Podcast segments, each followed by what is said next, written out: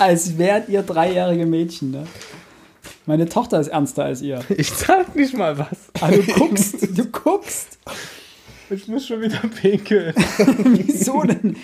So alt bist du noch gar nicht. Dann fang jetzt an. Okay.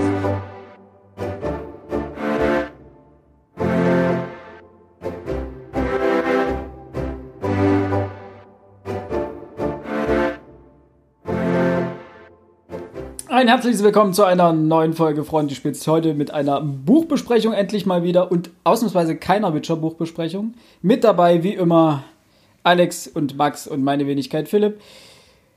Ach, wir sind eigentlich schon fertig, bevor wir angefangen haben. Das, äh, es ist schon wieder 21 Uhr. Wir sitzen seit Zwei Stunden. gut zwei Stunden hier. Und Wobei, nee, haben, anderthalb. Ihr anderthalb seid ja eine halbe Stunde später gekommen. Stimmt. Wir haben die technischen Probleme überwunden. Danke Windows nochmal.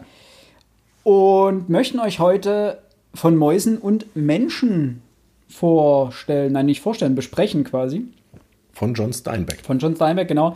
Wer äh, unser Instagram oder Twitter-Accounts, ver- wer unsere Instagram oder Twitter-Accounts verfolgt, der hat das vielleicht auch schon mitbekommen. Da habe ich nämlich quasi die Rückseite mal gepostet und gefragt, wer denn die Idee hätte, was, was wir denn als nächstes lesen. In dem Sinne noch ein kurzer äh, Einwand, äh, eine kurze Anmerkung in eigener Sache. Wenn ihr uns helfen wollt, wenn ihr toll findet, was wir hier tun, dann folgt uns doch auf Instagram und Twitter, muss ich jetzt sagen.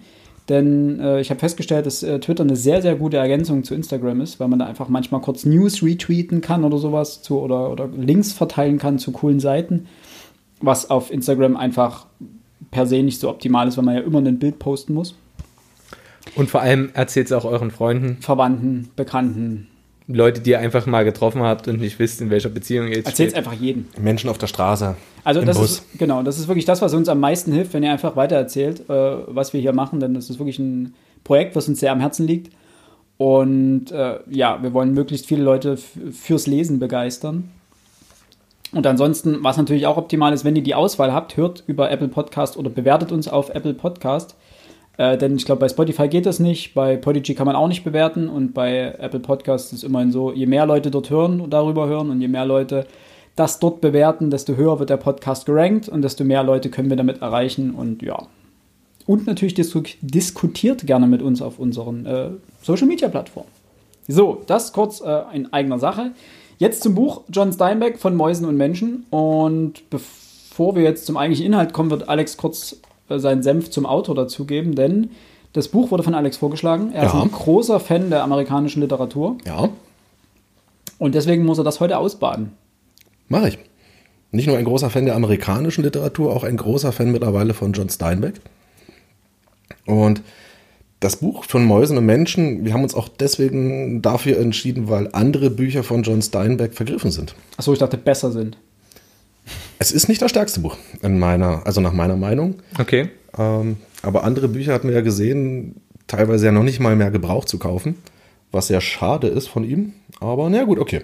Also hin und wieder, ich habe jetzt gesehen, im Tal des Himmels. Im Tal des Himmels, genau. Habe ich jetzt mal wieder gesehen bei äh, Medimops, glaube ich. okay. Oder Avel. Klein. Irgendwo hatte ich es jetzt mal wieder gesehen, genau in der DTV-Ausgabe. Schade, dass es die nicht mehr gibt. Ich mag die Ausgaben eigentlich. Äh, genau, kurz dazu, wir haben, wir haben glaube ich, alle die DTV-Ausgabe Ja. von äh, ungekürzte Ausgabe, sechste Auflage 2018 habe ich. Oh, fünfte Auflage 2017. Aber da dürfte sich nicht viel verändert haben. Ungekürzte Ausgabe 2012, aber die Auflage steht bei mir gerade gar nicht. Okay. Die erste Auflage vielleicht? Ja, auf jeden Fall äh, ein kleines rotes Büchlein. Und genau in der gleichen Aufmachung gibt es eben auch das im Tal des Himmels und ich glaube noch ein paar andere. Äh, schade, dass, dass das Buch dahingehend scheinbar einfach vergriffen ist in der Auflage. Und gerade aktuell jedenfalls nicht neu aufgelegt wurde. Wobei ich glaube, von Mäusen und Menschen schon. Das kann man, glaube ich, auch noch neu kaufen, weil es scheinbar eins der populärsten von ihm ist. Nicht nur das populärste, es ist, glaube ich, auch das meistgelesene. Ja, okay. Das, Kann ich verstehen. Gut, jetzt, äh, ich habe dich unterbrochen, wie immer. ja, das macht doch nichts. Das kennen wir ja schon. Ja, eben. ich muss noch zu Kreuze kriechen. Ja, ja, Ja, Max auch. Ja, Max, Mal wird- schauen. Max wird es wahrscheinlich nie tun. Wir möchten nochmal anmerken hier an dieser Stelle, wir haben Alex Unrecht getan in unserer letzten, in der Football-Folge. Äh, wir, wir haben ihn natürlich sehr vermisst und das, wir konnten dies, diese, diese, diesen Schmerz nur ausdrücken, indem wir uns leicht abfällig über ihn geäußert haben und wir haben festgestellt, dass das falsch ist. Diskriminierung von anderen Menschen ist einfach falsch. Äh, wir sollten mit offenen Herzen und Armen durchs Leben gehen und genau in dieses Herz und diese Arme werden wir Alex auch nach dieser Folge wieder schließen. Philipp, ich nehme deine Entschuldigung an. Nicht an. Max? ja, sorry. Gut, kommen wir jetzt zum Autor. Kommen wir jetzt John endlich Steinbeck. zum Autor. John Steinbeck. John Ernst oder John Ernst Steinbeck, sein vollständiger Name, geboren 1902 in Kalifornien in Salinas. Lebt demzufolge wahrscheinlich nicht mehr? Der ist schon verstorben. Schon vor einigen Jahren. Okay. Sein Vater war deutscher Abstammung, seine Mutter war irischer Abstammung, beziehungsweise irischer Herkunft. Und er wuchs in Salinas auch auf mit zwei, äh, drei Schwestern, besuchte dort die Schule, wechselte nach der Schule an die privilegierte Stanford University und studierte dort Biologie, Literatur und Rhetorik. Klassische Kombination. Also die, ne, wie man es halt so kennt. Er hat sein Studium immer wieder unterbrochen, um verschiedenen Gelegenheitsarbeiten nachzugehen. Er hat als Hilfsarbeiter auf Baustellen gearbeitet, auf Farmen, in Fabriken, als Nachtwächter, als, Out, äh, als Anstreicher etc. Und bei diesen Arbeiten lernte er eigentlich diese Milieus und die Menschen kennen, die er später in fast allen seinen Romanen auch beschrieben hat.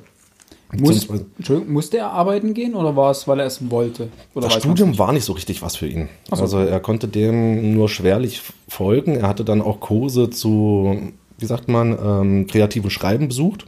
Die haben ihm gelegen. Mhm. Merkt man. Und er wollte auch, er wollte von, von Kindesbein an, wollte er schreiben. Warum er sich für diese merkwürdige Kombination seiner Studienfächer entschieden hat, wird sein Geheimnis bleiben. Ich glaube, da haben die Eltern auch viel mit reingeredet. Ähm, die waren nicht wirklich davon begeistert, dass er Schriftsteller werden wollte. Aber er kam mit dem Studium halt nicht, nicht wirklich klar, ging arbeiten, hat das Studium auch nicht beendet, er hat es abgebrochen, um dann für knappes Jahr in, nach New York, also auf die andere Seite der USA zu wandern, beziehungsweise zu reisen und dort in New York, äh, New York auf einer Baustelle zu arbeiten. Was aber allerdings auch nicht geklappt hat, sodass er zurückging nach Kalifornien. Und dort lernte er dann auch seine spätere Frau kennen und hat ähm, 1930, also er schrieb, hat 1930 sein erstes Buch veröffentlicht. Eine Handvoll Gold. Totaler Misserfolg. Mhm. Ich kenne es noch nicht, dazu kann ich noch gar nichts sagen. Jedenfalls zwei Jahre später erschien das Buch ähm, Das Tal des Himmels, was wir eigentlich lesen wollten. Eine Kurzgeschichtensammlung und ein Jahr darauf der Roman Der fremde Gott. Und kurioserweise beide Bücher auch totaler Misserfolg und gehören meiner Meinung nach aber mit zu dem stärksten, was Steinbeck geschrieben hat. Das ist auch komplett unbeachtet. Also man, wer von John Steinbeck redet, kommt nicht auf diese beiden Bücher. Ja. Also auch mittlerweile immer noch kein. Überhaupt nicht. Also ich glaube auch der, der fremde Gott, die letzte Auflage ist von 1980. Also das wird okay. auch nicht mal, nicht mal in der DTV-Ausgabe. Gibt es das mehr?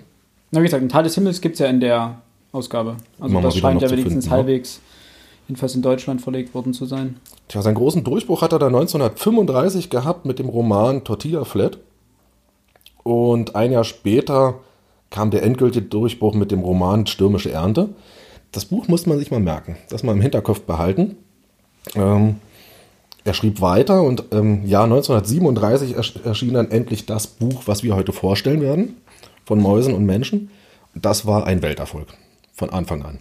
Also er war ohnehin finanziell schon abgesichert gewesen durch die beiden Bücher im Vorfeld die Erfolg hatten, aber das hat ihm dann auch international endgültig den Ruhm gebracht. Die, das Buch war derart erfolgreich, dass es bereits ein Jahr später verfilmt wurde. Und dieser Verfilmung sind ja dann noch viele weitere Verfilmungen verfolgt. Wir hatten heute mal geguckt, die bekannteste Verfilmung mit John Malkovich und Gary Sinise, Sinise, Sinise. Sinise in, Haupt, in den Hauptrollen. Im selben Jahr 1939 erschien dann auch ähm, das Buch Die Früchte des Zorns. Das ist mal das zweite Buch, was man mal im Hinterkopf behält. Ist auch, aber ist auch ein Welterfolg geworden. Absoluter Welterfolg. War aber, glaube ich, auch verboten, oder? Dazu komme ich noch. Deswegen ah, okay. mal im Hinterkopf behalten. Ja, 1939, der Krieg begann und im Zweiten Weltkrieg hat auch Steinbeck als Kriegsberichterstatter in Europa gedient. Für einige Zeit. Er kam zurück, schrieb ein paar Bücher, unter anderem 1951 eigentlich sein bekanntestes, sein größtes, sein wichtigstes Werk, ähm, Jenseits von Eden. Mit James Dean verfilmt. In der Verfilmung mit James Dean und das ist das dritte Buch, was ihr euch mal bitte merkt. Er hat dann nämlich 1963 den Literaturnobelpreis gewonnen und ist dafür massivst angefeindet worden, sowohl in den USA Und ähm, also nicht nur er, auch die Schwedische Akademie der Wissenschaften hat sich in den USA größte Kritik gefallen lassen müssen, weil John Steinbeck diesen Nobelpreis begonnen hat. Er war danach nicht mehr besonders ähm, produktiv und starb 1968 in New York und wurde ähm, allerdings in seinem Heimatdorf, äh, in seinem Heimatdorf, in seiner Heimatstadt Salinas begraben. Den Nobelpreis hat er für sein Gesamtwerk bekommen? Den Nobelpreis hat er für seinen Gesamtpreis, äh, für sein Gesamtwerk bekommen. Und deswegen sagte ich auch diese drei Bücher, die man sich merken soll. Also äh, Früchte des Zorns, äh, Jenseits von Eden und Stürmische Ernte. Stürmische Ernte. John Steinbeck galt als überaus kommunistischer Autor. Er hat sich in seinen, in seinen Büchern ja immer um die kleinen Menschen gekümmert, äh, die Geschichten beschrieben, wie sie vom System, von anderen Menschen abgekanzelt wurden, wie sie nie eine Chance hatte, nach oben zu kommen. Äh, wo war ich stehen geblieben? In einem kapitalistischen Land wie den USA. Genau, in einem kapitalistischen Land wie den USA ist es natürlich immer schlecht, wenn ein Autor sich kritisch mit dem System, mit dem Kapitalismus auseinandersetzt.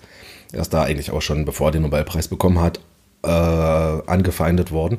Und Er geht ja auch relativ hart mit dem American Dream ins Gericht letztendlich und das ist natürlich das, wofür das Land stand. Genau, vor allem in der Zeit, als er die Bücher geschrieben hat, in den 30er und 40er Jahren.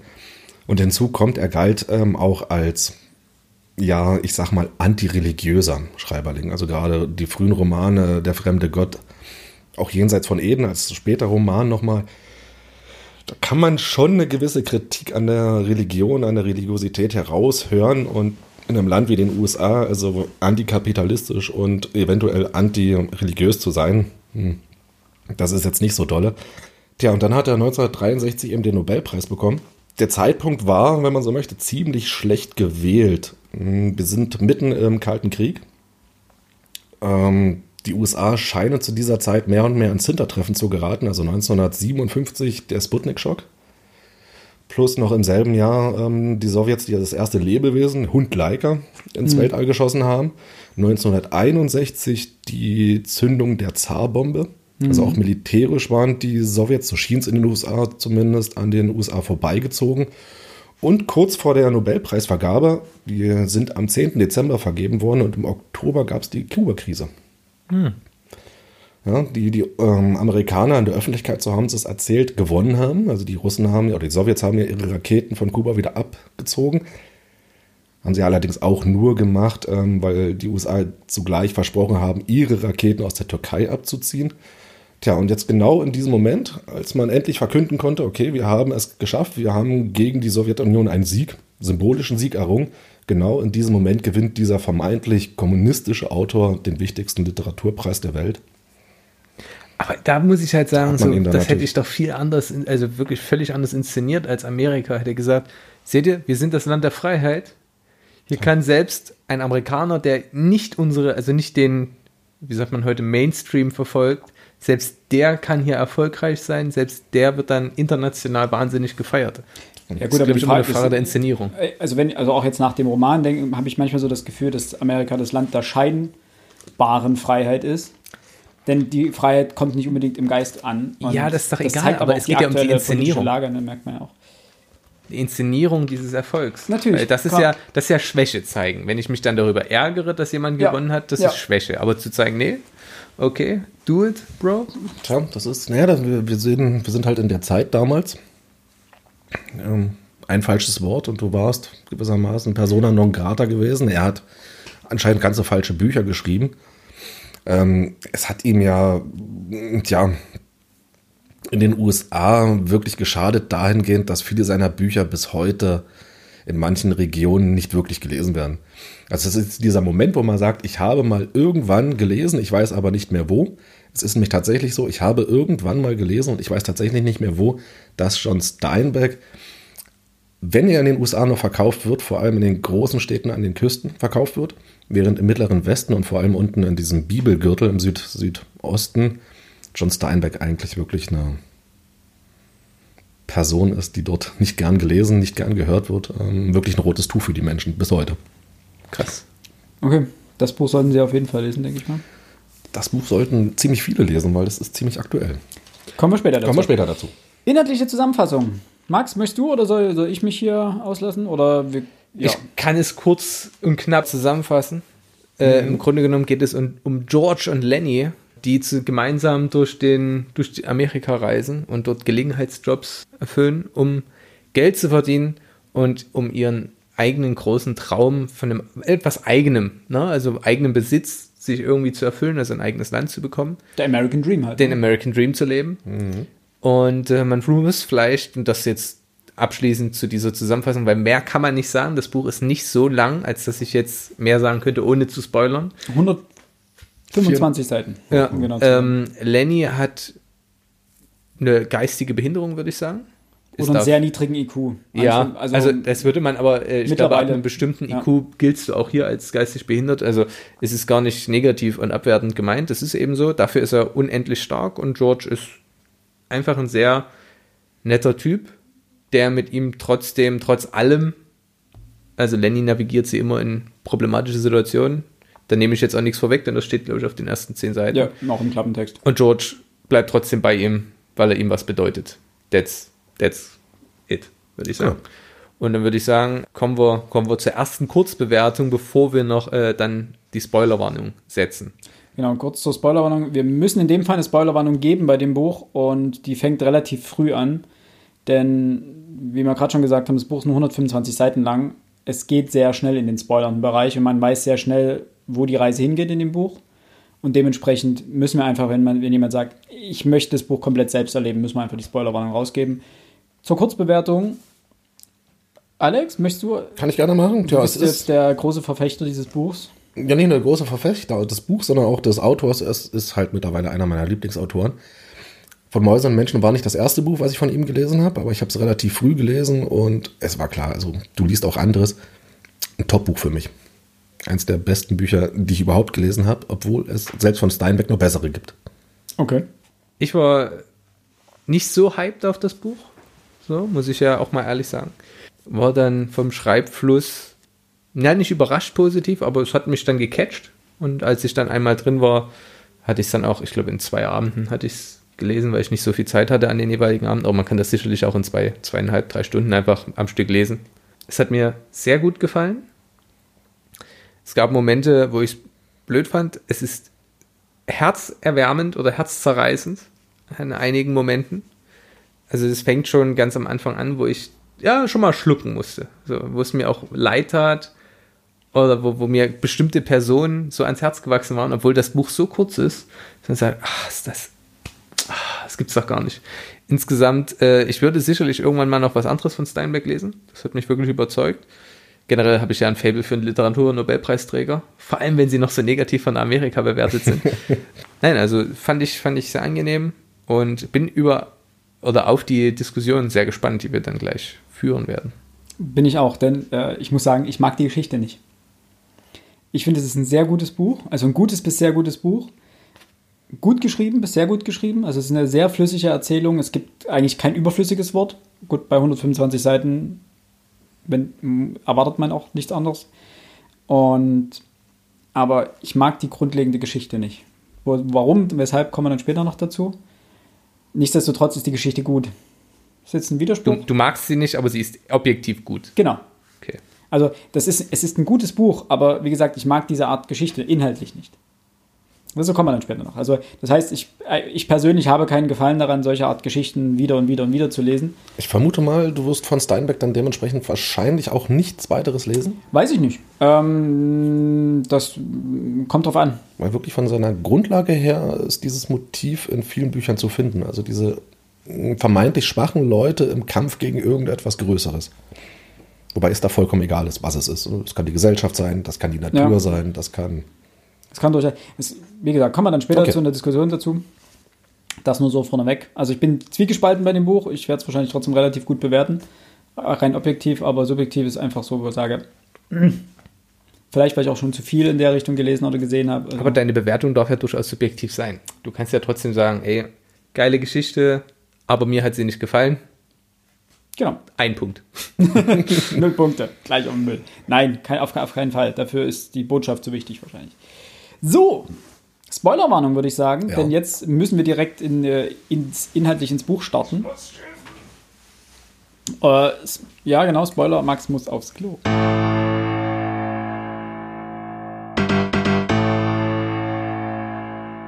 Ich bin wieder am Start. Ich bin wieder hier. So. Max ist äh, ungefähr 20 Kilo leichter. Spoilerwarnung ist raus, Inhaltsbesprechung. Äh, Aufbau hatten wir gerade gesagt, oder hatte ich gerade gesagt, wollen wir als erstes besprechen. Ja, dann mach du das doch gleich. Scheiße. ich habe meinen Notizzettel nicht am Start, was mein Notiztelefon ist. Ich fand es sehr interessant, ich habe den Wikipedia- Wi- Wikipedia-Artikel heute dazu gelesen. Mehr aus Zufall, warum eigentlich vorher? Wir haben auf Arbeit danach irgendwas geguckt. Wir haben, genau, wir haben, Nach dem Film, wir haben in einer Pause, haben selbstverständlich. wir, genau, Ja, uns um etwas Privateres gekümmert, genau. ja, ja, genau. Nee, wir sind ganz anders drauf gekommen. Ähm, wer das Buch kennt, der wird vielleicht überrascht sein, dass es gewisse Ähnlichkeiten mit dem Roman The Green Mile von Stephen, Stephen King gibt. hat- Verdammte Scheiße, das dir wollte ich noch. Ja, das, wollte, das ist mir im Übrigen, ohne es zu recherchieren, ist mir das selber aufgefallen. Dass ich glaube, dass äh, Stephen King John Steinbeck hier mit, also mit The Green Mile auch wie ein kleines Denkmal mitgesetzt hat. Ähm, nicht nur da, da haben wir noch was ganz anderes rausgefunden. Also es ist, Stephen King hat gesagt, John Steinbeck ist definitiv ein Autor, der ihn sehr beeinflusst hat, der ihn sehr beeindruckt hat. Und er hat 1973 eines seiner ersten oder vielleicht Qual. sogar das, das allererste Buch, was er. Ich glaube nicht das allererste, aber vor Carrie hat er das, das Buch Qual geschrieben, Genau. was jetzt letztendlich eine Hommage an äh, von Mäusen und Menschen war. Genau. Okay, das wusste ich nicht. T tatsächlich ist mir das andere ohne Recherche, ist mir das während des Lesens, beziehungsweise danach, ich lese ja ähnlich wie du jetzt, lese ich meistens jetzt vorm zu Bett gehen. Und wenn ich dann noch so kurz vorm Einpennen bin, so denke ich meistens über die Bücher noch nach so, und überlege, gibt es irgendwelche Referenzen, die dir einfallen. Das ist mir aufgefallen, okay, ein großer Typ, der sehr tierlieb ist, der aber mit seinen Kräften ne, und so. Und dann Geistig ein dachte bisschen ich, beschränkt ist, genau. Ja, und dann dachte ich, John Coffey Ja. passt irgendwie. Ja. Und ich glaube, irgendwann schon mal gehört zu haben, dass Stephen King sehr von, von Steinbeck angetan war, ist. Ähm, zurück zum Aufbau. Ja, genau. Der Aufbau, das fand ich ganz interessant, es steht nämlich in dem äh, Wikipedia-Artikel, dass äh, Steinbeck den Roman so konzipiert hat, dass er als Schauspieler Drehbuch äh, aufführbar ist. Und zwar indem quasi Dialoge direkt übernommen werden können und die Erzählpassagen dazwischen als Regieanweisung gelten können. Und, äh, und das ist mir, es ist mir während des Lesens schon aufgefallen, aber als, als ich es dann bei Wikipedia gelesen habe, hat's mich so, ist es mir so richtig ins Gedächtnis gekommen, dass letztendlich es wie, auf, wie bei Szenen bei einem Theaterstück aufgebaut ist. Es gibt die, es fängt am Fluss an, dann gibt es zweimal die Mannschaftsunterkunft, dann gibt es den Verschlag von, von Crooks, von dem Stallknecht, dann gibt es noch eine Szene im Stall und dann am Fluss wieder. Das sind sehr begrenzte Schauspiel, äh, Schauspielplätze. Genau, also es, genau. es sind gar nicht so viele und das, das fällt einem beim Lesen auf, aber man, man achtet nicht so darauf, dass man mitzählt jetzt. Also ich habe jetzt beim Lesen nicht mitgezählt, so, ah, okay, jetzt sind wir im Stall, ah, okay, jetzt sind wir in den Mannschaftsunterkünften, ah, okay. Das, den, ja Rahmen auch habe ich, den Rahmen habe ich gesehen, dass am Anfang Fluss, am Ende Fluss, klar. Das war auch sehr schnell klar, weil am Anfang schon angeteasert wird, dass der Fluss nochmal eine Rolle spielt, dass man nochmal dort zurückkommt. Das macht es auch zu einem klassischen Theaterstück, so diese Einheit, Akt für Akt ist ein Ort, wo kurz gesprochen wird. Also es gibt jetzt keine Bewegung in der Szene.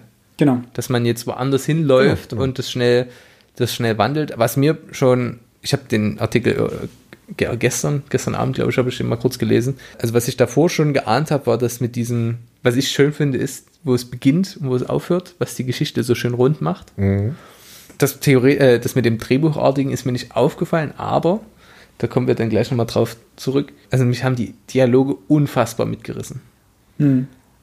Aber alles dazwischen ging mir schon derbe auf den, Okay. auf den Sack. So, es ist schön, so, Naturbeschreibung, alles gut. Aber wenn du so eine spannende Geschichte hast, diese Idylle ringsrum oder eben nicht, ja, hat mich nicht so herausge also hat mich nicht so abgeholt. So, es hat mir zu lange gedauert, ich wollte schnell weiter. Da kommen wir dann nochmal auf den, das machen wir nochmal im Schreibstil, dann müssen Ja. wir über den Schreibstil sprechen, denn, egal, machen wir dann nochmal beim Ja. Schreibstil. Genau. Äh, nur so viel zum Aufbau, also dementsprechend gibt es quasi sechs Akte oder sechs Kapitel, nämlich zu jedem Handlungsort ein Akt und weil, weil jeder nimmt auch eine bestimmte Rolle ein, sozusagen in dem Aufbau des Ganzen. Vielleicht noch eine Information aller unnützes Wissen. John Steinbeck hat sein Buch auch gar nicht als, also dieses Buch gar nicht als Roman bezeichnet, sondern als Novelle und er hat sie als Schauspielnovelle betitelt. Ich finde es auch sinnvoll, Das diese, auch. Diese, diese Sache, weil für einen Roman ist es definitiv zu kurz. Viel zu, also die Charaktere sind top gezeichnet. Also du Hm, hast ein ich- Gefühl von den Charakteren. Und die wachsen ja ins Herz, aber sie sind jetzt nicht vielschichtig. Nee. So.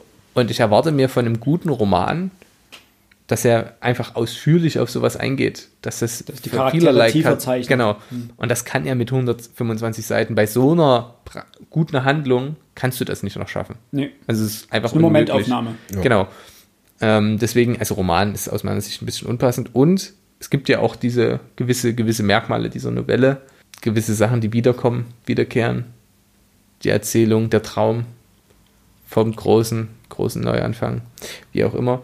Wir wollten zu Charakteren. Ja, du hast gerade die Charaktere angesprochen, da kannst du doch gleich. genau. Also es gibt, wie gesagt, den Lenny Small, da hat man ja kurz schon was dazu gesagt, der ein geistig zurückgebliebener Arbeiter mit unbändiger Kraft ist letztendlich. Mhm.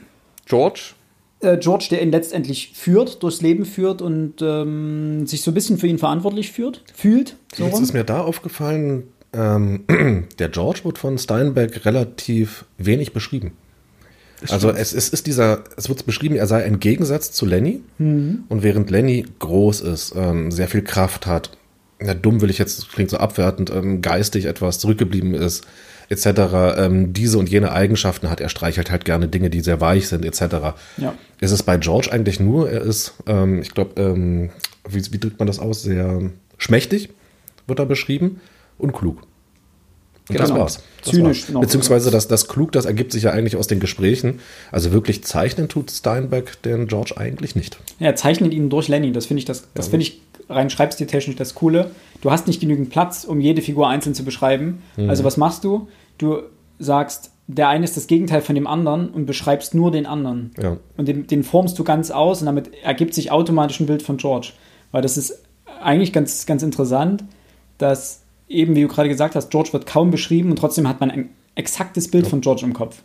Und das ist rein erzähltechnisch eine wirkliche Leistung. Das kannst du in einem längeren Buch, kannst du das, glaube ich, gar nicht machen. Ja. Weil Ja, dort würdest du dann sagen, ja, es ist da schön. muss schon mehr kommen. Genau, da muss mehr kommen, weil dort, dort würdest du sagen, es ist schön, dass du sagst, es ist das Gegenteil, aber hat er denn keine eigenen Merkmale? Also, also immer nur die, die gegenteilige Seite. Gewissermaßen bekommt der Leser eigentlich die Information und nur die Informationen, die wichtig sind. Genau. Wie du schon sagtest, das ist nichts zu viel geschrieben in diesem Buch, Ja. nichts Unnützes. Weitere Persönchen, Äh, natürlich den Oder- Farmbesitzer, der eigentlich gar keine Rolle der spielt. spielt taucht auch keine Rolle. Einmal auf. Also, genau. Also wo man ja denken würde, der Farmbesitzer, auf dessen Farm sie kommen, der ist jetzt, der ist wichtig, der spielt irgendeine negative Rolle, eventuell sogar. Äh, der spielt gar keine Rolle. Er wird nur vertreten durch seinen Sohn. Genau, und der Sohn Roman. ist letztendlich der Antagonist des Ganzen. Curly. Curly, Curly. genau. Und der hat eine Frau, Curlys Frau. Da, auch das fand ich äh, interessant, dass sie, die hat keinen eigenen Namen. Ich habe tatsächlich, ich habe währenddessen, ist mir schon währenddessen aufgefallen, da habe ich gedacht, okay, wie, schrei- wie schreibst du das jetzt auf auf meinen Notizzettel und dachte, okay, wie, wie heißt sie denn? Und sie wird immer nur Curlys Frau genannt. Ähm, da ist natürlich eine Frage, aus welchem Grund macht Steinbeck das? Bei Wikipedia steht, glaube ich, weil sie so ausbau, austauschbar ist oder wie auch immer. Aber ich fand das gar nicht so, ich glaube, es ist auch eine Marginalisierung dieser Frau. So. Äh, Wikipedia schreibt, ich zitiere, sie ist der einzige wichtige Charakter des Buches, dessen Name nicht erwähnt wird. Ein Mangel, der ihre unpersönliche Rolle unterstreicht und den Kontrast zu Lenny betont, um dessen Gefühle sie sich äh, um de und mit dessen Gefühlen sie gewissenlos spielt und so zu dessen tragischem Ende beiträgt.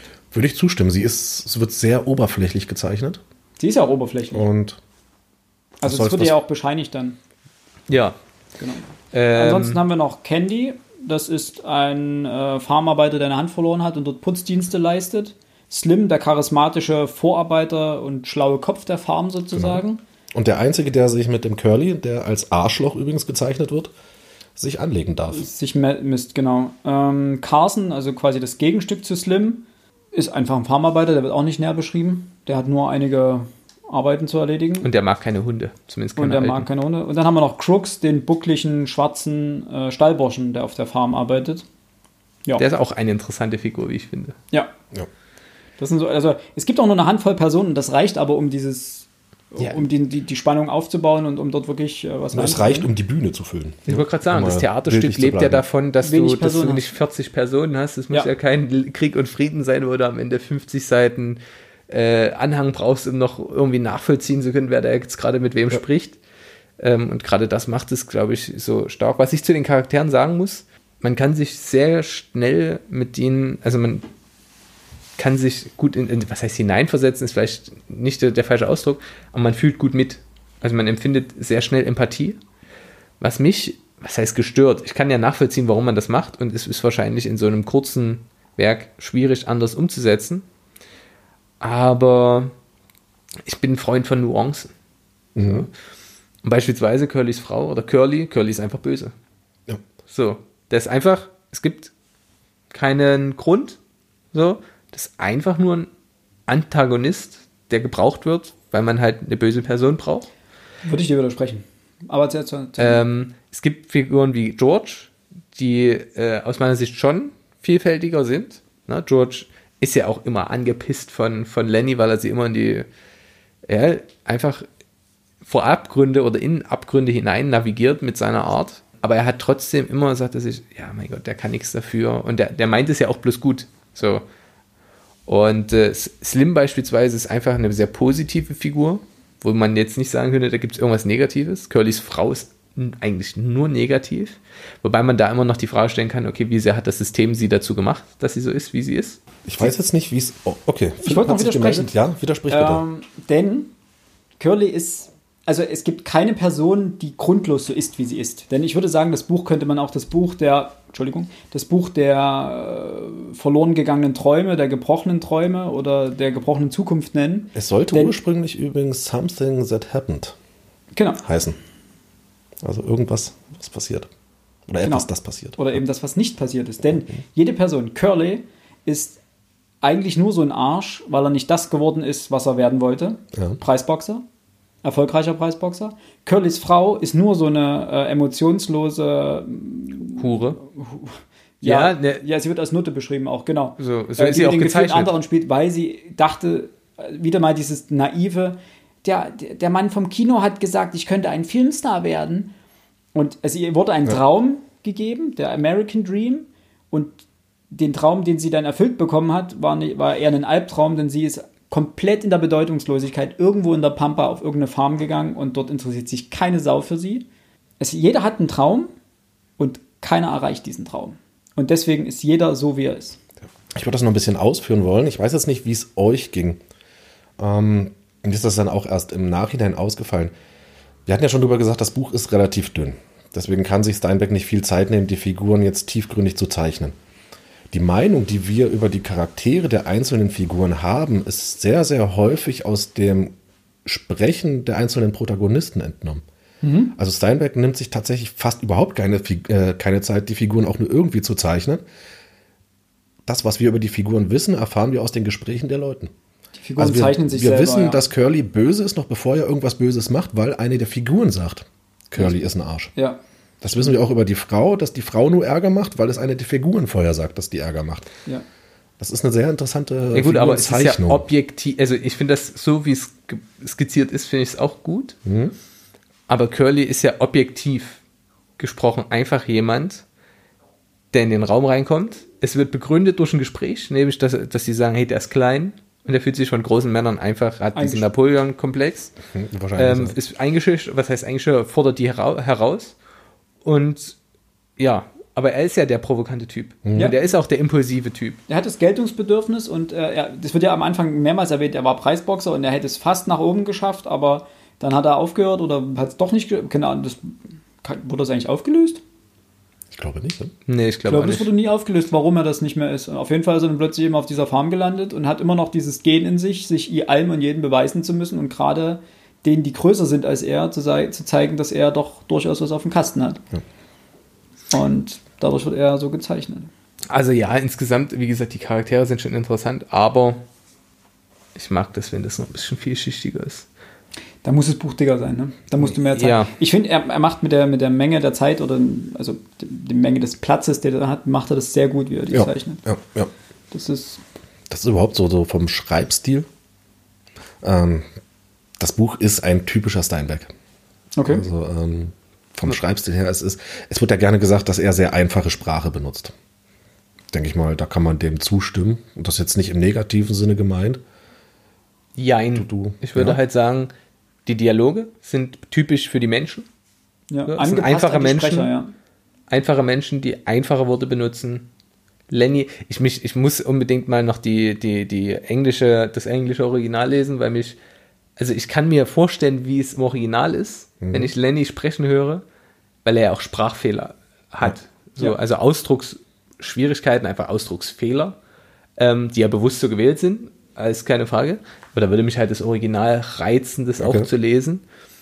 Ähm, aber die Beschreibung der Natur, das ist schon sehr liebevoll, finde ich. Ja, wollte gerade sagen, also gerade in diesen Zwischenbeschreibungen ist er sehr akribisch, sehr fein, was er in den Dialogen nicht unbedingt ist, weil es eben angepasst ist an den Sprecher. Und du meintest vorhin, die Zwischenpassagen gefallen dir nicht, die, gehen Ja, dir, genau, die, die nerven wollt- dich so ein genau, bisschen. Da wollte ich dich jetzt auch drauf ansprechen. Ich, äh, ich denke, ansprechen. sie sind genau dafür da, die Spannung zu erhöhen. Weil sie genau, sie kommen am Anfang, also sie kommen zwischen Textpassagen, wo du einfach denkst, ah, komm, was, weiter, was, was, warum, weshalb, wieso? Und Meinst du, er hat das gemacht, um da das Tempo rauszunehmen? Ja, denke, ja. Das Muss er, interessante muss er, Verschleppen, ja. gut. weil wenn du die Dialoge einfach aneinander reißt, ähm, hast du auf Seite 10 die Eskalation des Buchs zu Ende. Übertrieben gesagt. Du brauchst diese, diese Passagen dazwischen, um diesen, äh, diesen Druck zu erhöhen, um, äh, also auch die Beschreibung, wo der, wenn der Hund erschossen wird. Diese Zwischenbeschreibung, Ja, okay. diese Zwischenbeschreibung, wo immer eingeführt wird, wie st- diese Stille und wie die dann immer irgendwas sagen, was, was diese Stille brechen soll. Und du hörst diese Stille, wie sie, das musst du ja mal raussuchen. Ich glaube, das ist einer meiner, weniger äh, einer meiner wenigen Zettel. Die Stille, die die Tür eintritt oder sowas. Genau. Äh, die Stille kam aus der Nacht und überfiel den Raum. Seite 59, äh, ungefähr Mitte. Also wie oft dieser Raum von der Stille überfallen wird. Das war letztendlich bildgewaltig. Also das fand ich sehr, sehr eindrucksvoll und sehr bildhaft beschrieben. Und man konnte in dieser Situation war die Stille wirklich zum Anfassen und diese Spannung, die, unter der die alle standen. Also man konnte sich wirklich bildhaft vorstellen, wie die dort alle sitzen und auf diesen Knall warten. Und der kommt ewig nicht. Also auch als Leser bist du da und denkst dir, ja, wann, wann, wann, wann passiert Also passiert es jetzt wann und wann? Und das ist äh, ziemlich eindrucksvoll gemacht. Also da war ich sehr, sehr angetan davon und ich denke, das ist eine der großen Stärken des Buchs. Also Steinbeck benutzt solche, nicht nur die Stille, auch du hast ja gesagt, am Anfang, auch wenn er die, die Flusslandschaft beschreibt, er, er spricht über die Farben, über den Wind, der über das Blatt, was runterfällt. Ich mag solche Beschreibungen unglaublich gern, Das sind so Stillleben quasi. weil die, weil die Stimmung transportieren. Und das ist eigentlich das, das Merkwürdige an dem Buch, so furchtbar es endet, es beginnt schön. Es ist ja auch eine Idylle. Es Genau, endet genau, auch in einer genau. Idylle. Ne? Ähm, aber am Ende ist halt dieser, dieser, dieser, dieser große Knall in der Idylle. Dem, ich finde, das, das macht Stein, äh, Steinbeck sehr, sehr stark. Ich glaube, ich glaube jetzt meine, meine große Interpretation dazu. Ja. Die glücklichen Momente sind eigentlich fast alle in dem, in einem sehr unangenehmen Rahmen. Rahmen. Ja. Also wo der Raum äh, ekelhaft ist. So, ob das jetzt diese Schabenfang-Ding ist in dem ersten Raum oder was es äh, war. Und das große, böse Ende findet in einem sehr idyllischen Rahmen statt, hat mir gerade gesagt. Was schließe ich daraus? Es wirkt immer schön, aber das, was sich wirklich abspielt, und jetzt bezogen aufs Leben, ja, man er, er erhält den schönen Schein, so, also im Hintergrund läuft das alles top. Und die Geschichten, die erzählt werden, die sehen alle top aus vom American Dream. Aber wie viele an diesem Traum zerbrechen, das sieht niemand, weil man nur den Hintergrund betrachtet. Bam. Voll deep. Ja, aber- so viel dazu, aber das wäre jetzt so die Idee, die ich da, da also wie ich äh, Form und Stil Ich glaub, verbinden darum, würde. Darum geht es ja auch. Also diese, dieser American Dream, der zum Leben dazugehört, das, das ist, glaube ich, überhaupt das Einzige, was die Leute noch am Leben erhält. Ja. Und das ähm, so deswegen bitter. lassen sich die Leute diesen Traum auch nicht nehmen, erzählen die sich immer und immer wieder, bis sie selbst daran glauben. Ja. Das ist eigentlich so der Punkt, eigentlich, so viele konnten den American Dream gar nicht leben. Das sind halt so die fünf, sechs, sieben Leuchttürme, die da hochgehalten werden und die sozusagen diese Strahlkraft nach außen haben, so nach dem Motto, auch du kannst den American Dream leben. Und die große Masse, der hängt einfach die Karotte vor der Nase und die rennen sein, ihr Leben lang hinterher, bevor sie dann scheitern. Und das ist eigentlich das, äh, die Grundstimmung des Buches ist letztendlich unglaublich trostlos. Also Ich- ich es, gibt ein, es gibt, es ist, es ist ziellos. Jeder Charakter, den du in diesem Buch kennst, der einzige, der Erfolg hat letztendlich in dem Buch, ist der Farmbesitzer und der spielt keine Rolle. Der hat eine Farm, Der große, läuft- ekelhafte Kapitalist im Hintergrund. ja, aber der spielt, der spielt überhaupt keine Rolle. Der taucht einmal auf, wird Ja. kurz beschrieben. Er wird beschrieben, dass er Absätze an Schuhen hat. Dementsprechend muss er nicht selber rausreiten. Genau. Das war's. Das sagt schon, er hat es geschafft. Er, und auch immer wieder in den Erzählungen kommt natürlich raus, ähm, dass die dauernd Ernte für jemand anders einfahren müssen und sie haben selbst nichts von der Ernte. Und dann beschreiben sie ja nach dem Motto, dann habe ich meine eigenen Kartoffeln und meine eigenen Rüben und dann habe ich selber was von dieser Ernte, die ich da ernte. Und das heißt, der Einzige, der wirklich in diesem Buch wirklich Erfolg hat, ist der Farmbesitzer und der hat keinen Namen und er spielt keine Rolle. Und äh, A, der große Namenlose und der tut nichts dafür. Nee. Diese Entfremdung der Menschen von ihrer Arbeit, wie, wie Marx jetzt äh, Ja. argumentieren würde, sie arbeiten, die schuften ja alle. Aber Sie haben nichts, also sie Ja. haben nie, sie schaffen nichts, das ihnen selbst gehört. Ja, genau, sie verdienen genau so viel, dass sie sich irgendwie davon leisten, paar, paar Whisky davon leisten können und mal einen Puff gehen können. Oder, Es also es ist einfach, sie verdienen nicht so viel, dass sie sagen können, es lohnt sich davon, was zur Seite zu legen. Das ist ja der große Plan von Lenny und George, dass man sich was zur Seite legt. Aber wenn du hörst, die verdienen im Monat 50 Dollar und sie brauchen was, 600 Dollar für die Farm? Genau, und würden das erst erreichen, nachdem jemand kommt und ihnen sagt, ich gebe euch Geld, wenn ihr mich mitnehmt. Also auch Geld ist die Sache, um aus diesem Loch rauszukommen. Ja. Aber was ich auch schön fand, also daran musste ich zwischendurch mal denken, das fand ich voll, voll, voll hübsch. Es hatte was von den Bremer Stadtmusikanten. Ja, so ein bisschen. Es ziehen zwei los und dann treffen sie Candy, der sagt hier, ey, ihr kriegt von mir noch ein bisschen Kohle. Ich arbeite noch ein bisschen, soweit ich kann. Ich weiß, ich werde es nicht mehr lange hier machen, weil die Leute feststellen werden, okay, mit einer Hand, ich kann nicht. Nehmt mich mit. Ja, okay. Und bei Crooks, Crooks ist es ja dann ähnlich. Dieses Gespräch wird nur zu schnell abgewürgt, weil dann die Handlung fortschreitet. weil die Handlung fortschreitet. Aber wenn die länger gesprochen hätten, Wäre Crooks auch dabei wäre gewesen, sie Crooks schon auch dabei dass er gewesen. mitmachen will. So. Und dann hättest du schon vier. So, und das ist so das Klassische. Also, Es werden immer mehr. Also Es werden glaub, immer mehr und alle schließen sich an. Äh, ich hätte fast gesagt goldene Gans, wo die dann Ja. alle aneinander kleben. ja, aber gut, da- das passt vom Motiv her nicht so unbedingt Ja, dann ins. Gesamtbild. So, aber bei den Stadtmusikanten ist es ja wirklich so, dass sie für was, sie wissen, sie sind eigentlich auf, der, auf dem Weg zur Schlachtbank. So, ich weiß gar nicht, wer fängt denn an? Ich glaube, der Esel. Der Esel zieht doch los als erstes. Ach Gott, ich habe dieses Märchen nicht mehr im Kopf. Ewig her, ne? Da oben ist ein Märchenbuch, aber ich glaube, das machen wir Machen wir ein andermal. nach der, nach der Aufnahme, genau. Aber der Punkt ist, einer zieht los, nimmt noch einen mit Ja. und dann treffen sie den dritten und treffen den vierten und auf einmal sind sie ein Team. So. Und es wird ja dann nur jäh unterbrochen von dem, Ja. was äh, sich noch zuträgt. Wobei, ganz wie die Bremer Stadtmusikanten würde ich das nicht sehen, weil ich glaube, Lenny würde am liebsten alle mitnehmen, die irgendwo nett zu ihm sind, habe ich das Gefühl. Aber George ist derjenige, der, der Lenny ja überhaupt verbietet, mit anderen drüber zu reden. Tut er übrigens trotzdem. Tut er eben trotzdem. Deswegen kommt es ja dazu, dass die Leute ähm, davon Wind bekommen, dass die beiden eine Farm Ja. aufmachen wollen, sich dem dann anschließen. Aber George, ähm, wie heißt der? Candy, Ja. den nimmt er erst mit, nachdem er ihm verspricht, Geld zu liefern. ja, nicht nur das, also, Also- das, selbst am Anfang, als er sagt, ich habe das schon zusammengespart, ist George ja noch, Genau, ähm, sehr- sagt er, sehr naja, mal gucken, ich überleg's mir. Und sie schaukeln sich ja gegenseitig hoch. Wenn, wenn Candy dann sagt, ja, ich kann das und das noch machen und George dann meint, ja, wir haben dann vielleicht auch das und das und dann, ja, haben wir einen Ofen, ja, wir, natürlich haben wir einen Ofen. Also sie steigern sich so beide in diesen Traum rein und das ist, finde ich, eigentlich so die bitterste Botschaft des, also die Einzelschicksale so de facto, wie sie beschrieben werden, eben was mit Lenny passiert und Ja. so weiter, äh, das ist nur die erste Ebene. Ich finde die, die Ebene darüber, dass einfach jeder in diesem Buch scheitert. Jeder auf jeder Ebene. Jeder steht ja im Endeffekt für eine, für eine Personenschicht dieser, dieser Zeit. Ne? Also das heißt, die Wanderarbeiter scheitern, die kommen nie raus, die, die leben den American Dream nicht. Die nächsthöhere Schicht, der Sohn von dem Chef, der, der lebt seinen Dream auch nicht. Der wollte Preisboxer werden, hat er nicht geschafft. Seine Frau lebt den Traum auch nicht. Sie wollte irgendwo ins Kino oder auf die große Bühne und Theater oder sie wollte, sie wollte sogar ins Radio und hätte dafür nichts bezahlen müssen, weil sie ja dann ein Filmstar gewesen wäre und so weiter. Genau. Äh, sie lebt ihren Traum auch nicht. Jeder scheitert dort. Und selbst George, als äh, Lenny dann, als das Ende passiert, ähm, sagt er, na gut, dann gehe ich jetzt erstmal noch einheben, Geh ich noch einen trinken, ja. gehe ich eintrinken und wirft die Kohle auch, die er jetzt erspart hat, wirft die wieder aus dem Fenster, um dann diesen, in diesen, diesen, diesen Kreislauf, Ja. bleibt weiter in diesem Kreislauf. Weil er natürlich auch verstanden hat, und das gesteht er sich ja selber ein, äh, er hat sich diesen Traum aufgebaut von dem eigenen Haus und so weiter und gesteht sich am Ende ja selber ein, dass er sagt, ja, vielleicht habe ich es mir auch einfach nur eingeredet, dass Es er ist das nur ein schaffen Traum, kann. genau. Es ist nur ein Traum. So lange vorgesagt, bis man es selber glaubt. Ja.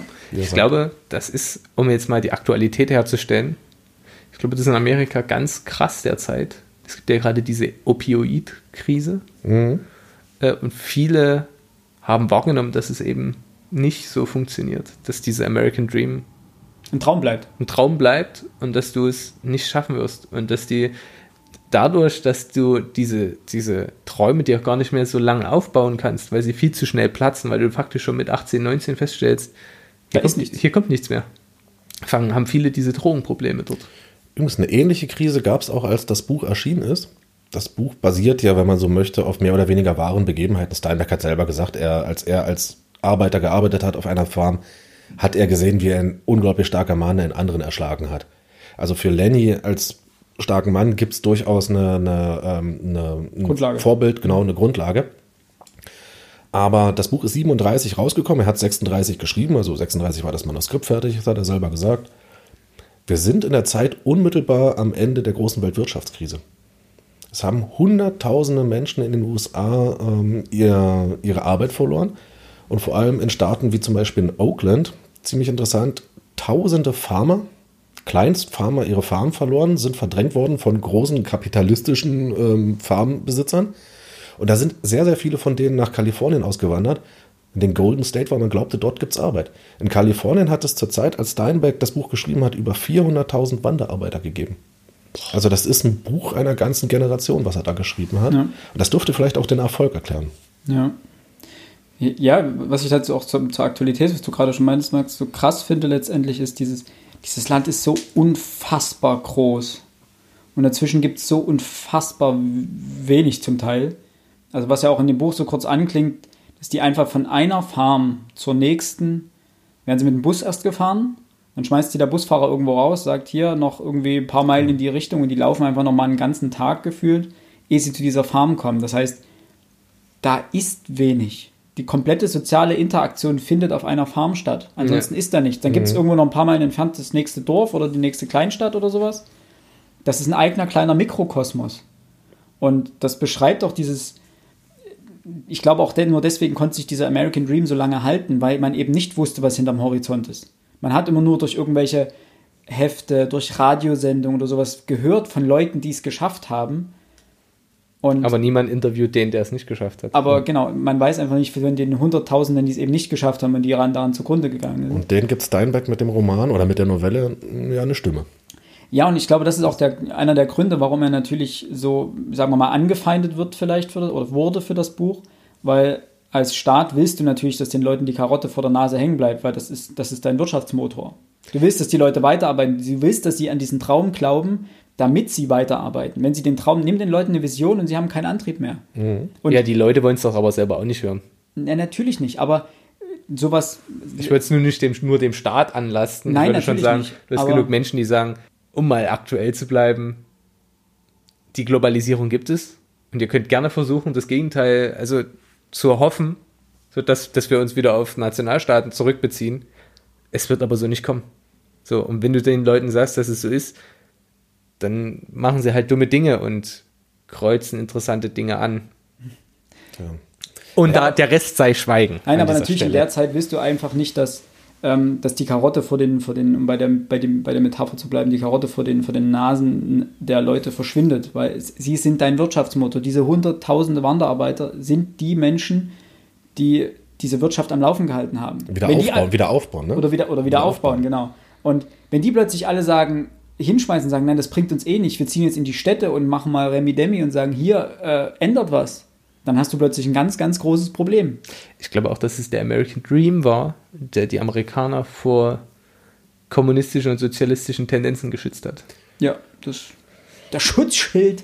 A, die Größe, um gewissen, also gew- gewissermaßen ähm, so große Menschenansammlungen, die sich, äh, die politisch äh, sich zusammenschließen. Ja. Es gibt ja nichts, was sie verbindet. So, was, was verbindet äh, Crooks, den Schwarzen, Mhm. mit den anderen? Nur ihr. Schicksal, dass sie auf dieser Farm sind. Aber ansonsten, das ist, glaube ich, dann später ein großer Vorteil der schwarzen Bewegung, dass es Leidensgenossen sind und dass sie sich se selber bewusst sind, dass sie das sind. Deswegen hat die Bewegung Erfolg. Und dass sie wissen, dass es noch Millionen andere gibt. Genau. Dass sie nicht alleine sind, genauso ne? geht. Aber die, die ganzen kommunistischen Tendenzen, die es ja auch in Amerika gab, man denke an die Bekämpfung derer in der McCarthy-Ära, wir hatten keine Chance, weil es zu wenige waren und die wenigen konntest du schnell zerschlagen und ins Gefängnis stecken. Ich glaube nicht, dass zu der Zeit die Wanderarbeiter wussten, wie viele weitere Wanderarbeiter es noch gibt. Hätten sie gewusst, wie groß diese Größenordnung ist, ähm, hätte das jeder gewusst, hätten die sich sehr schnell solidarisieren können und dann wär da, wären da interessante Dinge passiert. Wobei der, der, der Roman Früchte des Zorns von Steinbeck handelt von einer Familie, die aus Oakland, die in Oakland eben ihren Besitz verloren hat und nach Kalifornien reist. Gut, Steinbeck, ja, vielleicht hat der einen größeren Überblick, aber die Familie selber kommt schon mit vielen in Kontakt, die ebenfalls auf dem Weg nach Kalifornien sind und aber auch mit denen, die aus Kalifornien wieder wegziehen, die davor waren. Geht nicht dorthin. Hm. Das ist eine Lüge, was euch dort erwartet. Ja, gut, den, aber den man da natürlich nicht glaubt. Steinbeck hat ja eine Position. Der ist ja ein Akteur in diesem Diskurs, den er da au selber aufmacht. Ja, ja, ja. Und wie es gewesen ist, lässt sich ja ganz stimmt, schwer aus der Position eines Ja. einer Person, die eine bestimmte, den bestimmten Pol in dem ganzen Diskurs einnimmt, ganz schwer ablesen. Ja, Ja. Also da würde ich, recht. da würde ich sagen, dass da, da kann ich mich nicht zu äußern, auch aus- aus dieser Inhaltsangabe jetzt nicht raus, weil Steinbeck hat ja auch eine, Max also eine Idee, warum er schreibt. Und warum der die Person so handeln lässt und Genau. warum es gegen, genau, natürlich. Wie das dann insgesamt ist. Ja, wie gesagt, das ist nur eine. These von uns. Also, Genau. das- Und da sind wir dann auch schon, wir haben noch das Sonstige, als Sonstiges wollte ich nämlich eigentlich noch meine grandiose Idee mit The Green Mile anbringen, aber ihr habt mich ja Ja, ich muss, ja, genau. Das, schnöde gekillt. Das tut aber dazu leid. kann ich auch was sagen, denn das ist genau der Punkt, der, weswegen ich sage, das Buch holt mich inhaltlich nicht hinterm Ofen hervor. Die hat es ja schon gesagt, Alex. Ich hatte, ich habe die, die Inhaltsangabe gelesen und es gibt natürlich einmal hinten den, den, den Backcover-Text, der ist relativ nichtssagend. Und es gibt innen drinne, ähm, auch auf Seite 1 quasi, eine ausführlichere Beschreibung. Und als ich die gelesen habe, war mir komplett klar, was in diesem ganzen, wie dieses Buch ausgeht. Ich wusste von Anfang an, was passiert. Ich habe es nicht gelesen. Ich habe diesen, das, das, was hier vorne noch drin steht, habe ich nicht gelesen. Ich habe mich nicht behelligen lassen. Selbst dann hätte ich, glaube ich, anhand der ersten paar Seiten war mir, war mir also spätestens ab dem Punkt, wo äh, George Soleni sagt, wenn du irgendwas irgendwie Mist baust, dann kommen wir wieder hierher an diesen Fluss. Es war komplett klar, wo die Reise hingeht. Also auch als er die, die Mäuse getötet hat, war komplett klar, dass, dass das ein wichtiger Punkt ist. Es sind zu wenig Seiten, als dass das belanglos war. Und es ist klar, als das erste Mal die Frau, Curlys Frau auftritt, es ist komplett, war mir komplett klar, Und dann die passiert. Geschichten kommen mit dem Kleid, was er von der anderen Frau berührt Komplett, hat. es war, und das war der Punkt, ähm, ich habe keine Lust, solche Geschichten zu lesen. Und Gre- Green Mile ist genau das gleiche, habe ich, habe ich dir heute erzählt, ähm, Alex, ich habe den Film mit 14, 15 geguckt, da hat er mich sehr bewegt, weil er einfach krass ist. Mittlerweile sage ich, dieses, es gibt mir nichts immer und immer und immer wieder zu lesen, wie in Anführungsstrichen kleine ähm, gegen etwas Größeres verlieren Ja, in dieser, also, weil die, der Aufbau ist häufig gleich. Du hast bei, sowohl bei The Green Mile, als, wie gesagt, Green Mile wahrscheinlich inspiriert von Mäusen und Menschen, aber dieser Grundaufbau, du hast jemanden, der einem System unterliegt oder in welcher Form dieses System auch, also ob das nun ein Staat ist oder ob das nun dieses, Ö oder dieses soziale System dieser Farm ist, du hast immer eine Person, die einer anderen unterlegen ist, ob körperlich, ob geistig, äh, und die diskriminiert wird bis hin zu Folter, ob nun physisch oder psychisch. Ähm, und dann gibt es zwei Spielweisen. Entweder du hast die klassische Heldenreise, dass diese Person sich dann frei macht von den Fesseln und am Ende triumphiert über den ehemaligen ähm, Kontrahenten. Oder du hast ähm, die, die, die Anti-Heldenreise, nein, ist Quatsch, aber oder du hast eben die, das Scheitern, die das Geschichte Scheitern, des Scheiterns. Genau, das, das Drama letztendlich, was auch hier dann der Fall ist, dass diese Person daran in irgendeiner Form zugrunde geht. Und das ist einfach ein wiederholendes Prinzip, dass ich, dass mir keinen Spaß macht zu lesen. Deswegen sage ich, die Geschichte ist gut, ist sehr gut. Sie hat eine großartige Botschaft, aber ich mag es einfach nicht, solche Geschichten zu lesen. Deswegen würde ich jetzt Green Mile auch nicht nochmal lesen. Ich habe es noch nie gelesen, ich also den Film noch, gesehen. noch lesen, ich habe den Film nur gesehen. So. Ähm, einfach weil ich sage, ich habe kein, es macht mir keinen Spaß, so eine, so eine Geschichte nochmal zu lesen. Es gibt einfach viel zu viele andere Geschichten, die ich lieber lesen möchte und, viel zu, und viele andere Erzählungen. Ähm, manchmal interessieren mich auch größere gesellschaftliche Systeme eher, als wirklich diese ganz krassen Einzelschicksale. Ja, Kann ich nachvollziehen, grundsätzlich, aber die Literatur fußt nun mal darauf. So, du kannst dir, wenn du Romeo und Julia gelesen hast, was glaube ich auf einer anderen, äh, ganz antiken oder babylonischen Sage, Mythos, wie auch immer beruht, ähm, hast du sehr, sehr, sehr, sehr viele Dramen auch der Neuzeit, hast du erklärt. Natürlich. So, das ist Klar. immer dasselbe System. Aber ich glaube, im Amerika des 20. Jahrhunderts ist das ein Meilenstein. Äh, ja. Womöglich der erste. Niemand würde heute sagen, also 2001 Odyssey im Weltraum, das ist aber eine spannende Geschichte. Der Film zieht sich ewig. Mhm. Aber für den Moment, als der rauskam, ist der bahnbrechend. Er ist einfach bahnbrechend. Der ist auch heute noch bahnbrechend, wenn man sich nämlich bewusst macht, in welcher Zeit der rausgekommen ist und dass er der erste ist. Und das muss man aus meiner Sicht dem Buch, was knapp 80 Jahre alt ist, über 80. 82. 82, ne? 82 Jahre alt ist, das muss man diesem Buch definitiv positiv anrechnen. Du hast natürlich recht, dass es ist relativ früh klar, worauf es hinausläuft. Warum? Weil unsere Rezeption eine andere ist. Oder unsere Rezeptionsgeschichte. Wir kennen zu viele Sachen, die ähnlich gelagert sind. Geschichten des Scheiterns sind ja auch schöne Geschichten, äh, wenn man, oder anders, es gibt viele Geschichten des Scheiterns, wo die Person auch, wo es auch bitter ist, aber dieser gesamtgesellschaftliche Kontext gar nicht so gut skizziert ist, wie es hier der Fall ist. Denn hier lässt sich das perfekt einbetten. Ja. Die Handlung an sich, ja, mein Gott, so, das ist das passiert so. Und ich musste immer an unsere kleine Farm denken. Da gibt es so viele. Hm. tatsächlich ich, hat meine Mutti das früher immer geschaut und ich habe dann hin und wieder mitgeguckt. Und dann gab es ja auch solche Geschichten des Scheiterns da mal ja. mit drin. Aber so, das war so mein Setting im Kopf vom, vom, vom, vom Bühnenbild. Und deswegen, ich würde das dem Buch gar nicht so, so boshaft anlassen. Das machst du ja auch nicht, ich weiß. Aber äh, ich habe das da durchaus positiver gesehen. Wie gesagt, das, deswegen meine ich an sich, es ist ein, ein sehr gutes Buch, denn wer noch. Mein Problem ist einfach, dass ich wahrscheinlich zu viele Geschichten dieser Art gelesen habe, um zu sagen, ich möchte noch so eine Geschichte lesen. Also deswegen bin ich auch nicht bei dieser amerikanischen Literatur, die du gerne liest, äh, Alex, wo ich sage, ich möchte noch eine Geschichte über schwarze Diskriminierung lesen. Und noch eine und noch eine und noch eine, weil grundlegend gesagt, ich weiß, dass der Mensch ein Arsch ist, dass, dass, er, dass er ein Arsch mhm. sein kann und dass der Mensch nun mal zur Diskriminierung auch neigt, in welcher Form auch immer. Äh, und dementsprechend, das, das muss ich nicht nochmal und nochmal und nochmal lesen. Das lese ich nochmal in einem Sachbuch oder auch zu viele Sachbücher darüber einfach gelesen, die sich mit Diskriminierung, mit Rassismus und so weiter auseinandersetzen, natürlich. Wo ich sage, ich kenne es von, von wissenschaftlicher Seite her, ich muss jetzt nicht den 25. Roman darüber lesen. Was aber nicht bedeutet, dass ich diesen, diesen Roman oder eben diese Novelle niemandem ans Herz legen würde. Denn ich denke, wer, wer in dieser Hinsicht noch nicht so viel gelesen hat, der, den wird dieses Buch unglaublich bereichern. Und dementsprechend wäre auch mein, mein Appell daran, dass dieses Buch mehr gelesen wird. Auch wenn es in unserem Bildungskanon, glaube ich, keine Rolle spielt. Ich kann dir auch sagen, warum. Ich kann dir auch sagen, also ich habe eine Idee, warum es auch in der amerikanischen Literatur heutzutage keine, keine Bedeutung mehr hat. Es wird ähm, in der Highschool das, gelesen. Das kann man genau, ich. kann nicht sagen. Es ist nach wie vor Schullektüre. Okay, an großen, also an, ich muss jetzt zugeben, ich weiß nicht, ob es Colleges oder Highschools ist. Es wird weniger. Also, ähm, wie gesagt, Steinbeck ist ja nur nicht unbedingt gern gesehen in vielen Gegenden und ich kann mir gut vorstellen, dass gerade so der Bibelgürtel da unten, Texas und alles, da wird das kaum noch gelesen. Und ich glaube auch an den Schulen nicht mehr, da haben die ganz andere Literatur. Ähm. Ich hätte halt gesagt, vor allem heutzutage, wo man immer wieder hört, dass viele sich sehr schnell triggern lassen, der Umgang und die, die wie, wird, wie wird eine geistige Behinderung mhm. skizziert?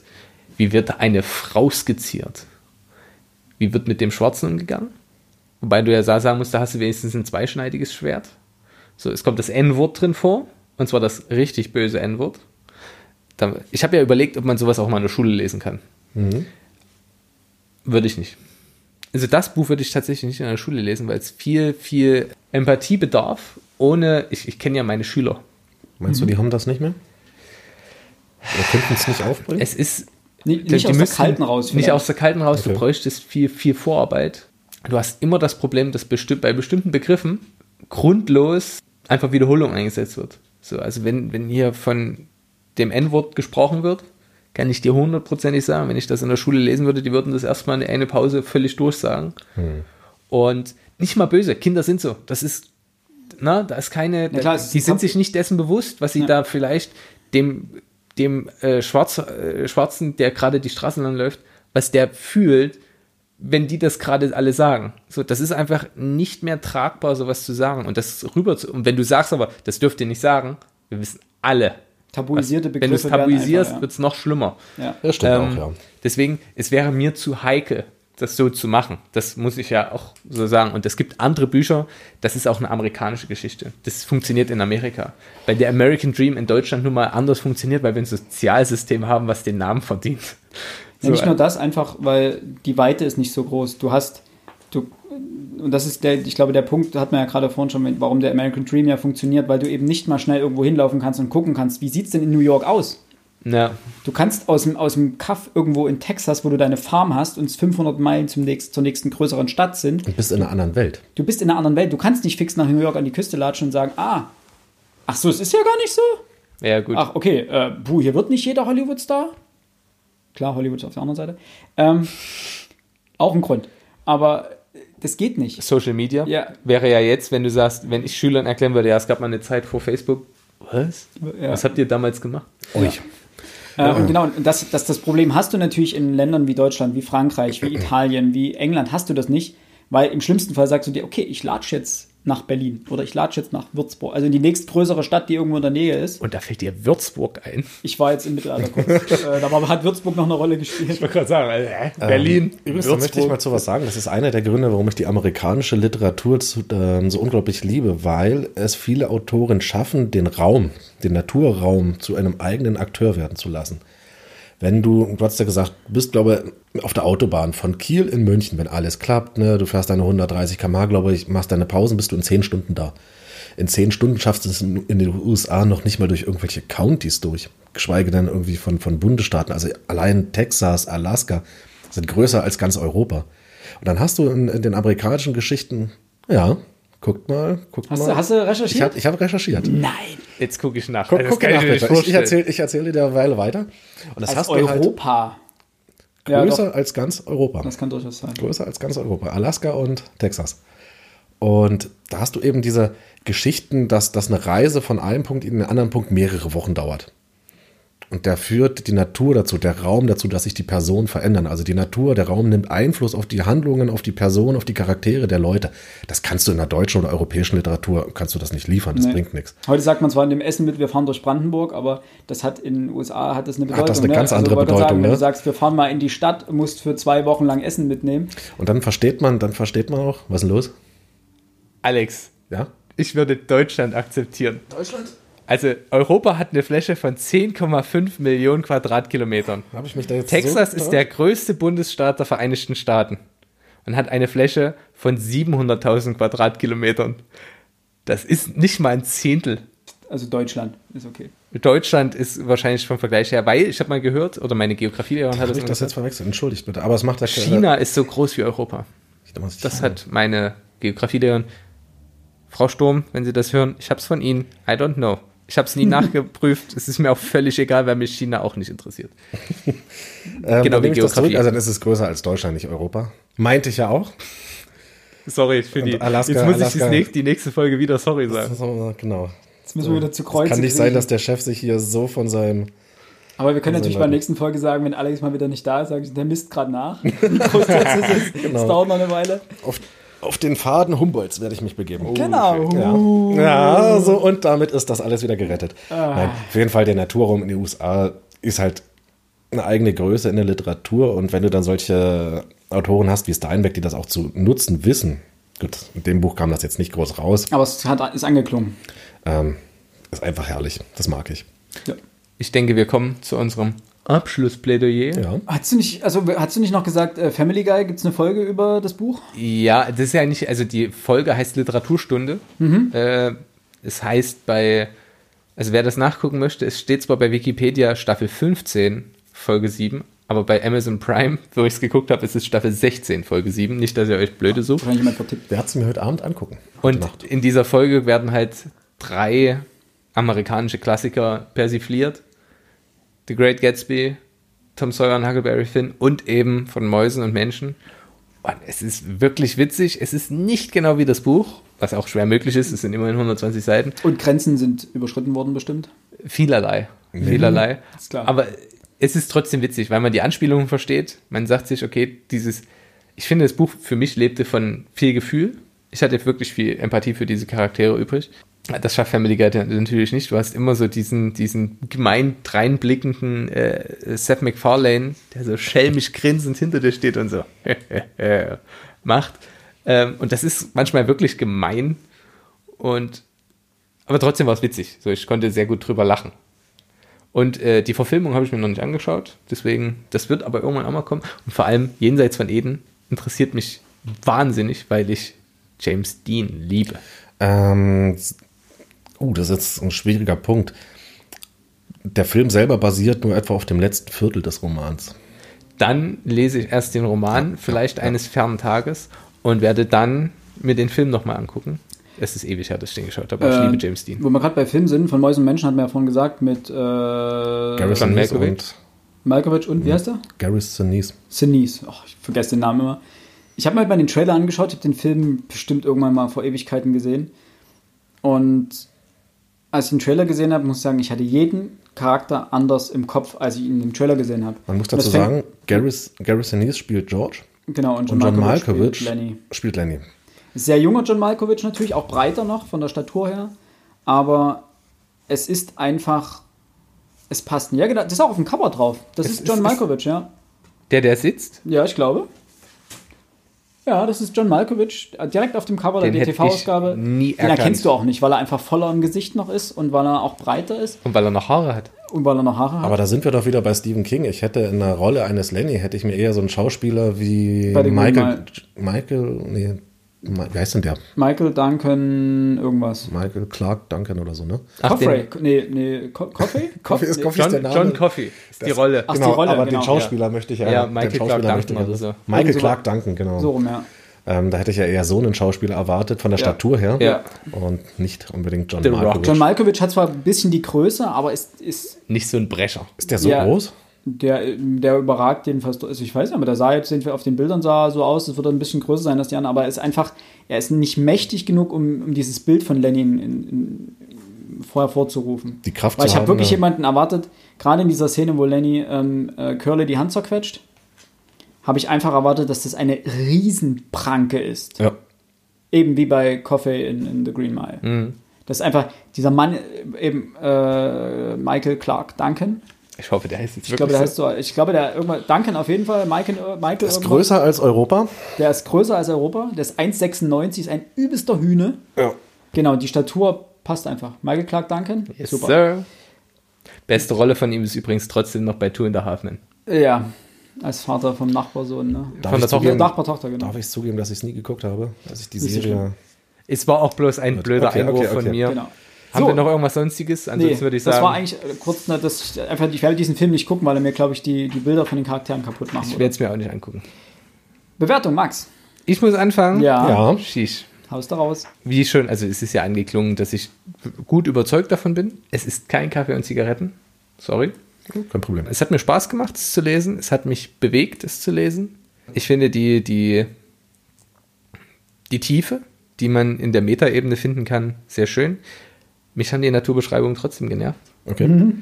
Und natürlich, ich bleibe trotzdem dabei, ich mag diese, diese, dieses, dieses ähm, Facettenhaftere an Figuren. So. Nichtsdestoweniger, es ist ein Top-Buch. Es ist wirklich ein Top-Buch. Es ist ein absoluter Klassiker und es ist ein Meilenstein. Und das zählt bei mir immer noch wie ein Bonus rein, deswegen verteile ich acht Mäuse, verteile ich. Ist gut. Puh, setzt mich unter Druck. Willst du als nächstes oder so Alex? Als, wobei Alex gibt, gibt ja, Ja, 100, Alex gibt 100 eh- Mäuse. Das ist, 11 von 10. ähm, ich, buh, äh, wie gesagt, ich hatte mal so ein bisschen mein Problem mit dem Buch, weil ich hatte, habe mich echt nicht drauf gefreut. Also andersrum, ich habe mich auf das Buch eigentlich gefreut, dann habe ich den Klappentext gelesen, dann wusste ich, wo die Reise hingeht und dann dachte ich mir, oh, boah, pff, und dann habe ich das Buch angefangen und dieses Gefühl, wenn du einfach weißt, wo die Reise hingeht, du fühlst dich so schlecht bei dem Buch die ganze Zeit. Mhm. Und das ist vielleicht auch beabsichtigt. Das Buch will ja auch wehtun ein bisschen. Ja, Weil damit sich was ändert, damit du verstehst, dass Dinge nicht funktionieren, muss es wehtun. So. Und nichtsdestotrotz, objektiv betrachtet, ist die Geschichte gut und sie soll, sie sollte mehr gelesen werden, einfach um, ich denke, es ist ein Buch, was wahnsinnig Empathie erzeugen kann, wenn man eine Grundempathie hat. Ein Empathiekatalysator, keine Ahnung. Weil, wie du vorhin schon gesagt hast, ich glaube nicht, wenn, wenn, wenn du das als, als Schüler eine Einstiegsliteratur liest, bist du, glaube ich, denkst du dir, was soll das? ja, es ist halt eine ordentliche Geschichte, aber du Du verstehst, glaube ich, die Ebene nicht und Genau. so weiter. Du kommst da auch nicht mit, denkst dir, ja, okay, äh, toll, was soll das jetzt? Äh, und ah, ich tue mich echt schwer. Sieben. Mäuse. Du wolltest sechs sagen, ne? Nee, ich wollte eigentlich, ich, ich schwang wirklich zwischen sieben und acht. Okay. Okay. Weil acht eigentlich, weil es, wie Max schon gesagt hat, wirklich ein Meilenstein ist und ich denke, es hat viel in seiner Zeit bewegt. Äh, es kann auch jetzt noch unglaublich viel bewegen, auch in, also vor allen Dingen in den USA, Wenn es gelesen würde. wenn es gelesen, genau. Aber es kann ist auch in, in Deutschland, glaube ich, kein Buch, was unbeachtet bleiben sollte. Deswegen lege ich gut gemeinte, sehr gut gemeinte sieben Punkte. Ja, es ist also angeklungen, dass ich John Steinbeck unglaublich wertschätze. Ich mag, ich liebe seine Bücher. Und ähm, dieses hier speziell, es ist toll geschrieben. Ich mag den Schreibstil. Was Max nicht so toll finde, ich finde auch die Naturbeschreibungen grandios. Ich liebe die auch bei anderen Büchern bei John. Steinbeck. Es ist für mich nicht das Beste von Steinbeck. Es gibt andere, also Tal des Himmels hatte ich schon gesagt, der fremde Gott, für mich viel, viel, also nicht viel, viel, sind besser, ja, subjektiv. Nichtsdestotrotz, dieses Buch, es ist typisch für Steinbeck und ich liebe es, diese Melancholie, die mitschwingt, was du jetzt gerade kritisiert hattest, ähm, Philipp. Es ist ein Buch, was kein Happy End hat. Auch sowas, finde ich, gibt es viel zu wenige Bücher, viel zu viele Bücher gehen gut aus. Ich habe nicht die Melancholie bzw. die Trostlosigkeit, die transportiert wird, kritisiert. Die stört mich. Wie gesagt, nur das, dieses, du das Schema der Handlung. So eine, so eine, man fühlt sich schlecht beim Lesen. Ja, das ist, finde ich, nicht schlecht unbedingt. Das, Okay, aber nichtsdestotrotz, es ist Weltliteratur, die man durchaus mal gesehen, äh, gelesen haben sollte und ich gebe dem Buch auch wirklich acht Sterne plus. Was? Es gibt bessere Literatur, wie gesagt, also nach meiner Meinung nach bessere Bücher von Steinbeck und wir hatten gesagt, für das 10-Sterne-Buch, 10-Mäuse-Buch ja, 10 ist wirklich das Buch für die Einsamen. Genau. Das hatten wir ja schon mal. Das Und müssen wir auch noch eine extra Folge Ja, na klar, und, aber und 9, 9, 9 Sterne-Buch wäre für mich sowas wie Im Tal des Himmels Okay. oder eben Der fremde Gott. Das krass. ist Ich gebe generell wahrscheinlich zu viele Punkte, aber wir haben auch noch ja kein sein. Buch gelesen, wo Ja. ich mich wirklich geärgert habe, dass ich es lesen musste. Und wir nehmen ja meistens Bücher, die uns womöglich auch gefallen könnten. So, also. Ja, äh, niemand liest klar. gerne ein Buch, das er nicht leiden kann. So, Ja. Also das wäre ja Quatsch. Man muss dazu sagen, 5 ist ja eigentlich Durchschnitt. 5 ist ein Durchschnittsbuch, wo du sagst, es tut weder nach oben noch nach unten weh. Und da ist es besser. Da ist es klar besser. Ja, na klar. Es Ja, ist auch also- wirklich nicht grundlos, hat es die Zeit überdauert. Ja. Das muss Ja. man einfach, einfach konstatieren. Man kann immer sagen, es, etwas ist aus der Zeit gefallen, schlecht gealtert. Das ist es aus meiner, Grund- aus meiner Sicht nicht. Nee. es ist aktuell noch, ne? Ne? Und äh, deswegen nehmt es uns nicht übel, dass wir schon wieder, was heißt schon wieder, dass wir wieder hoch bewerten. Aber wir waren wirklich zufrieden und denke, wir können alle eine Leseempfehlung aussprechen. Ja, definitiv. Definitiv.